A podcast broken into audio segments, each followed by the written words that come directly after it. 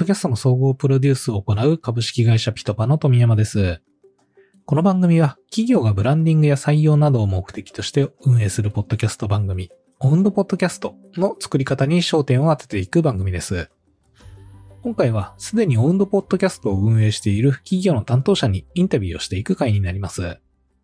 日はですね、えー、先週に引き続き、えー、カウシェさんが運営されているトークスアットカウシェというポッドキャストのインタビューになります。まあ、今回この後編にあたるんですが、え、どちらから聞いても楽しめる内容になってますので、え、この後編を聞いた後、え、もし前編聞いていませんでしたら、ぜひそちらも聞いていただければなと思います。今日のエピソードではですね、まあ、カウシさん、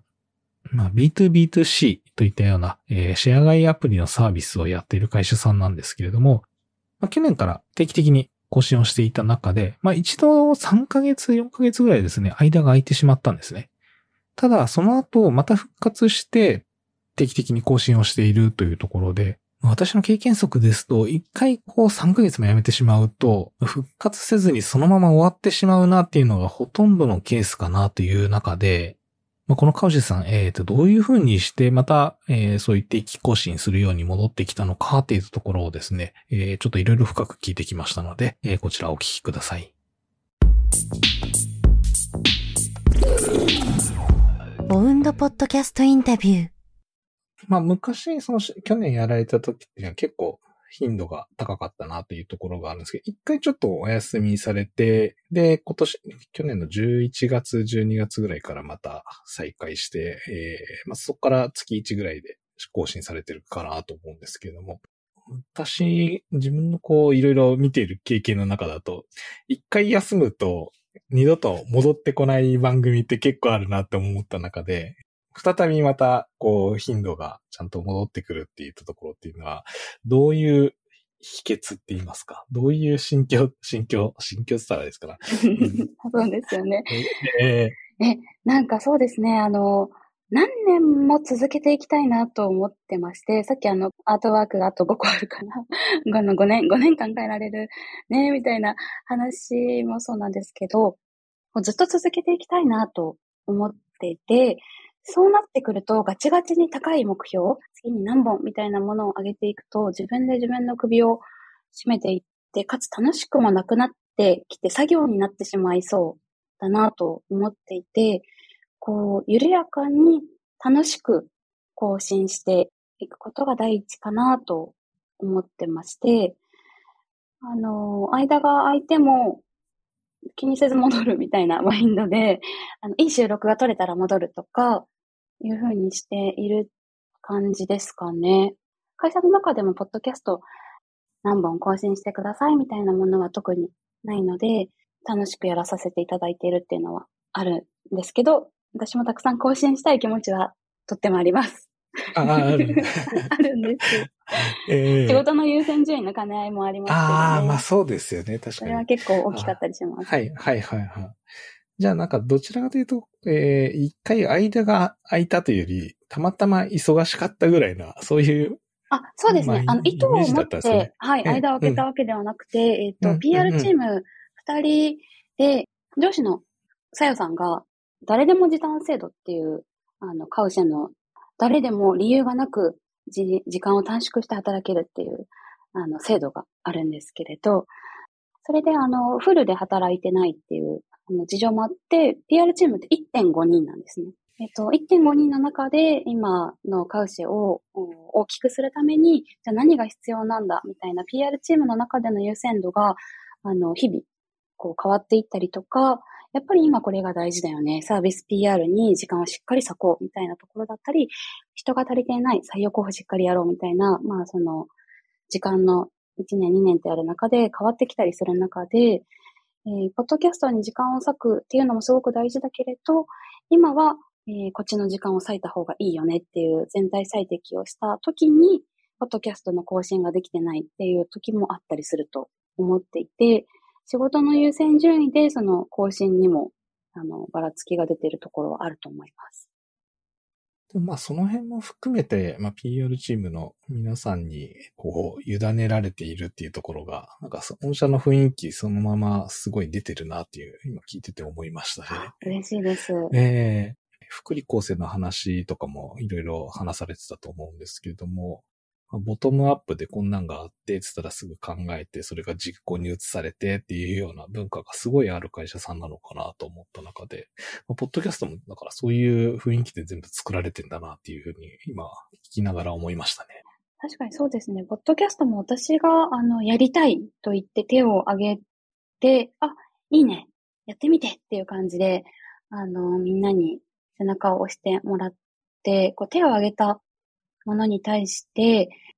どんどんやってみようみたいなことを言ってくれる文化はものすごくあるので、こう気持ちよくやらせてもらっていますし、一年ちょっと前に手を挙げた私自身がオーナーシップを持ってやっていくことはすごく大事、かつ私が楽しむことはすごく大事だと思っているので、かつ言葉の温度感にその人の感情っていうのはすごく乗るじゃないですか。それが音声コンテンツのいいところであり、こう皆さんにこう温度を伝えられる手立てだと思っているので、ホストの、まあ、二人が楽しんで、ポッドキャストでお話ししてるっていうのは大事だと思うので、多分こう企業の皆さん、ポッドキャスト始めるときに、えー、継続的に本数上げなきゃいけない、大変だみたいになると思うんですけど、大変だと思うと、その感情が言葉に乗ると思うんですよ。なんとかギリギリでやっているみたいなのを人に伝わったりする。そうですね。確かに。ところもあると思うので、そこはその、更新できない時もあっても、それを、その自分たちを許してあげるぐらいでもいいんじゃないかなとも思ってます。うんうんうんうん。余裕がある状態で、あの、本当雰囲気がいい状態で話すのがやっぱいいはいいですもんね。そうですね。音声に余裕があるかないかも滲み出る気がします。うん、そうですね。確かに。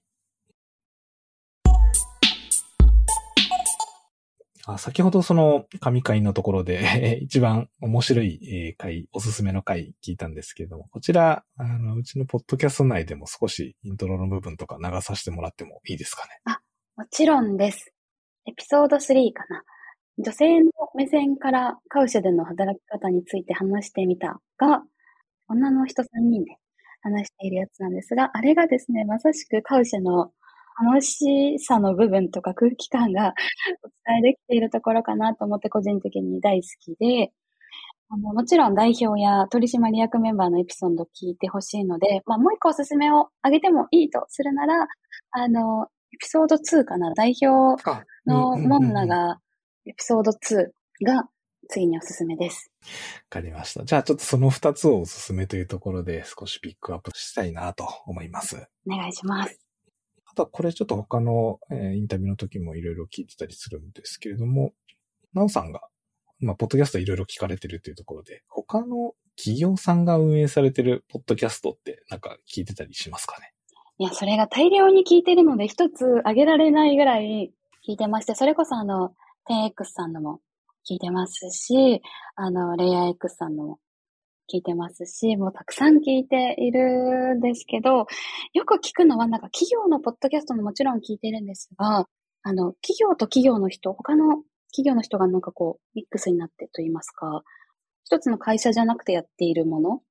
とかもすごい聞きます。例えば、あの、フリーアジェンダとか聞いたことああ、フリーアジェンダ、はいはい、はい。あの、ああいう会社でやっているというかは、まあ、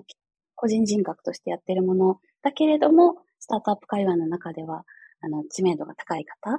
であったりとか、結構スタートアップ界隈の方々のポッドキャストをたくさん聞いてますね。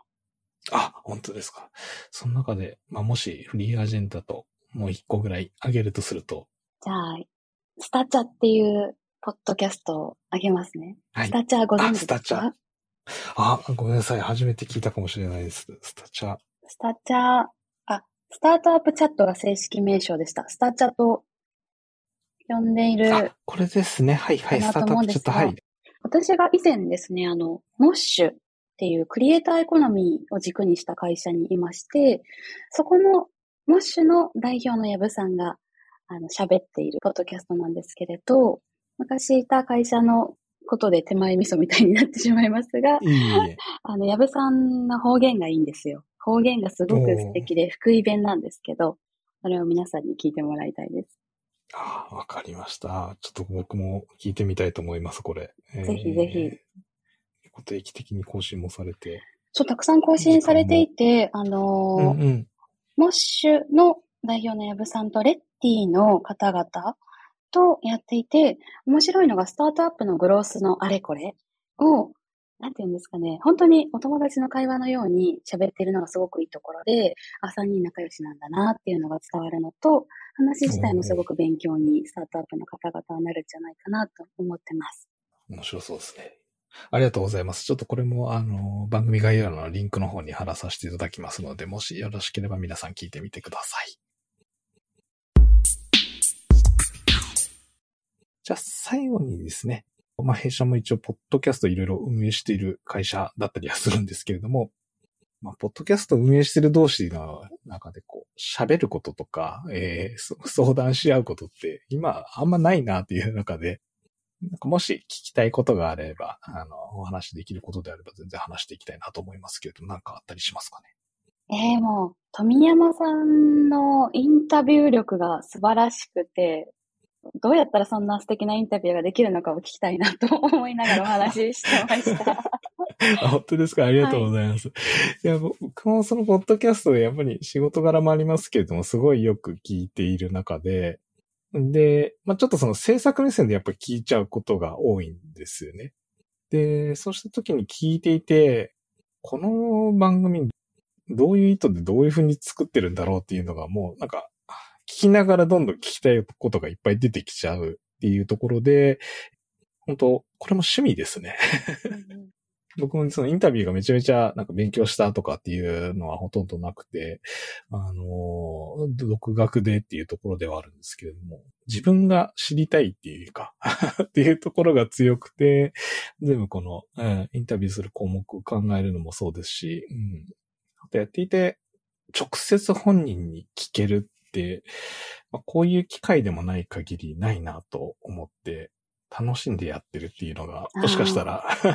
楽しむ。あれなんかもしれないですね。えー、楽しむですね、やっぱり。ところと、相手への興味とか好奇心なんですね。えー、えー、好奇心がそうですね。があるんかなっていうので、特にごめんなさい。コツはないかもしれないです。いや、でも、富山さんと話しててすごく楽しいので、楽しさ伝わってますし、ポッドキャストこれまでのエピソエピソードもすごく聞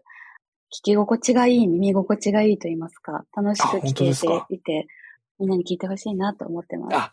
ありがとうございます。もしよろしければ、あの、宣伝してください。宣伝します。ありがとうございます。じゃあ、えっ、ー、と、最後にですね、えー、まあ、せっかくの機会ですので、えー、カウシュさんからの、まあ、宣伝だったり告知、えー、もしあれば、あの、番組の中でも流させていただきたいなと思うんですけれども、いかがでしょうか？そうですね。ぜひ、トークサートカウシェのポッドキャストのフォローをしていただきたいなと思っていて、あの、Spotify だったりに、あの、フォローボタンがあると思うので、フォローしていただくと最新のエピソードが出た時に通知が来たりすると思うので、ぜひフォローしていただきたいなというところと、あと、ツイッターなんかで、あの、まあ、ツイッターの会社のアカウントだったり、個人のアカウントだったりともに、ポッドキャストを含めた様々な会社のコンテンツを皆さんに届けるべく投稿しているので、こちらもぜひフォローいただけたら嬉しいなと思います。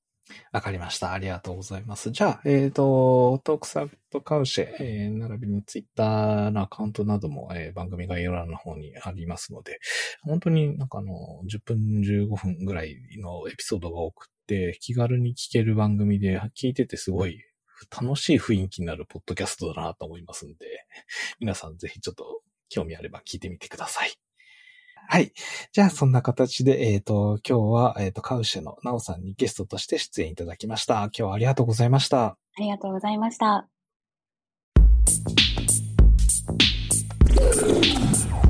ボウンドポッドキャストインタビュー。えー、ということでいかがだったでしょうかまあ、エピソードの更新を少しお休みした後ででもですね、まあ、それは、まあ、その会社側の、えー、優先順位の都合であって、特にその辞めたというような気分がなければ、まあ、いつでも復活することはできると。まあ、そのあたり結構気楽にタスクだったりノルマみたいな形にはせずにですね、まあ、できる時にできるだけやっていくっていうようなそういうスタンスっていうのが、実はこう長続きする秘訣だったんだなっていう、えー、そういうところにちょっと引き付かされましたね。まあ、私たちが日頃言ってるそのポッドキャスト、えー、無理なく楽しく根気よくみたいな、えー、そういう標語をちょっといろいろ作ってやってたりはするんですけれども、この標語をですね、少し一歩、えー、抜け切った感のあるような感じがするすごい運営方法でしたね。えではですね、ここから実際にトークスアットカウシェの、えおすすめ会のダイジェストをこのポッドキャストの中で、流しますので、まあ、一つ目はですね、えこのナオさんと当時一緒にホストをやっていたサヨさんと、あともう一人の女性の3人のトーク。本当に賑やかで楽しそうな雰囲気ですよね。と、えー、二つ目は、カウシェの代表の方のトーク、えー、を流させていただきたいと思います。オウンドポッドキャストインタビュー。はい、今日のゲストは、はるかさんです。よろしくお願いします。よろしくお願いします。はい。じゃあ、はるかさん、まずはじめに、えー、簡単に自己紹介お願いできますか？はい、カウシでカスタマーサポートを担当しているはるかです。2021年の10月1日からジョインして、えっ、ー、と、先月でちょうど半年になりました。よろしくお願いします。お願いします。お願いします。私はそのはるかさんの腹から出てるような声が大好きです。え、私も今同じこと言おうとしたんですよ。本当に？本当に？いや、すごいいい声だなと。そうこっちの背筋まで伸びる感じがしますよね。え圧を感じるってこと？背筋も圧も感じるのかな？そこを否定して。あれなんですよ。あのはるかさんの声あれにしたいです。シリの声にしたい。え？アンドロイドっぽいですよね。ああ 見ません。よくわかりません。すごい。めっちゃ似てる。嬉しくない。へいはるか。はるか。お呼びでしょうか。やばい、めっちゃ盛り上がっちゃった。面白い、面白い。いや、そう、そうなんですよ。実は今回初めての女性ゲストということで、我々3人とも女性なので、ちょっとなんか、ちょっとその働き方、カウシェでの働き方とかだったり、女性の目線から気になるところとかっていうのを今日はお話しできればなというふうに思っています。はい。で、いきなり真面目モードになった。やばいやばい、難しい、アップダウン 難しい、ちょっとそうですね。えっと、はるかさん、あれなんですよね。今、お住まいが仙台だということで。はい。ですよね。そうです。はい。そうです。ちょっとイエスノークエスチョンじゃないからもうちょっと話して。緊張がすぎる。緊張してるんですか？はい。どんな、どんなと、どんな感じで働かれてるんですか？えっと、宮城県仙台市から、えー、ベッドの上から働いていて、状況。そうそうです今、今あれですね、このラジオの収録で椅子のギーギー音を防ぎたいっていう話を事前にしたから、ベッドの上に今いてくださってるんですよね。しかも、さよさんもベッドの上にいるでしょ。あでも私実はそう今携帯の充電がやばいってなったから充電器が届くのが椅子の上だけで実は椅子で動かないようにして座ってます。なんかじわじわくる。じわじわくる椅子のギーギー音出せない感じ。え、はるかさんって仙台が地元なんですか？そうです。生まれも育ちも仙台で、えー、えっと、今回の転職、カウシェに入社するってなった時も、地元仙台の会社か、もしくはリモートで働ける会社っていうところで探していたので、なのでこう、カウシェがすごいこうバッチリフィットしたっていう感じですね。うんなるほどです。で、仙台で働き始めた時しかもカウあの CS1 人目メンバーとしてはるかさん入られたんですよね。あそうです、そうです。うんチームの立ち上げとかだったり、その意思疎通のところとかってどうやってなんか作り上げていった感じなんですか？えっと、最初は正直 Slack だけのコミュニケーション、あ、 Slack のテキストコミュニケーションと、うん、あとは Zoom のウェブミーティングだけだったんですね。うん、はい。で、それだとちょっとこう寂しかったので、もういろいろ周りにこう、コータさん中心にこう言いまくって、寂しい寂しいみたいに言いまくったら、うん、ギャザーのあのサグラダ・ファミリアが爆誕したっていう感じです。はるかさんのおかげで。はるかさんが前の会社で使いこなしていたっていうところからギャザー始まったんですもんね。そうですね、はい。うんえ今まであの直属の上司がコータさん、あの COO のコータさんに当たると思うんですけれども、会ったこととかってあるんですか？全部オンラインですか？あえっと、そうですね、去年の12月に仙台にお越しいただきまして、で、えっと、私とコウタさんで、仙台の WeWork で CS1 デーを行ったんですね。えー、ずっとこう CS のことをずっとずっと喋るみたいな。うんうん、というのは建前で、あの半分ぐらいは雑談だったんですけど。へいはるかって。へいはる違う。もうやらない、もうやらない。もうやらない。期待したのに。ダメだった。ダメだった。なるほど。そうそう。で、仙台のウィワークで、こう、仙台名物のお菓子食べながら、うん、ああでもない、こうでもないとか。うん。仙台の街はこうだ回目のゲストは CEO のモンナさんに来てもらいました。よろしくお願いします。よろしくお願いします。モンナさん、4月の8日でカウシェ創業2周年を迎えたところなんですけれども、今日はせっかくなのでカウシェは何で創業したかっていうところのお話からまず聞いてもいいですか？はい皆さんよろしくお願いしますそうですねあっという間に2周年2年丸々と経ちそうですね、えー、会社創業したのはコロナの本当に真っ只中始まりたてとかの時ですかね。2020年4月8なので当時皆さんもあの、思い返していただくと結構社会全体、世界全体ですかね、が結構絶望に包まれている中で、あの、急に外に出なくなったこともあって、あの、物の売り買いとかがすごく冷え込んだあ状況だったかなと思うんですよね。で、私の母も東京でレストランをやっているんですけども、あの当然、まあ、っていうか今もですね、なかなか経営としてはなかなか立ち行かない状況になっていて、でもこれって、あの、東京のうちの母親のレストランだけじゃなくて、結構全国でも言えることなのかなって思っていて、あの、日本の、こう、ものって、こう、90%ぐらいは、その EC 化比率っていうのは日本だと、あの8%とかなんですけど、逆を言うと90%が、のものの売り買いがあのオフラインで起こっているので、あの、傷つかない会社だったり、事業者の方が少ないなっていうのはあったんですよね。なので、えっ、と、オンラインの小売、小売りをより盛り上げていって、地域の隅々のあの消費者も含めて、事業者も含めて、もっとオンラインで流通を作っていきたいな。まだまだ世界で、えー、見ていると、オンラインのショッピング体験ってどんどん進化してて余白がたくさんあるのにという思いからですね、えー、4月から準備をし始めていて、9月にプロダクトをローンチしてというのが創業のきっかけですね。はい。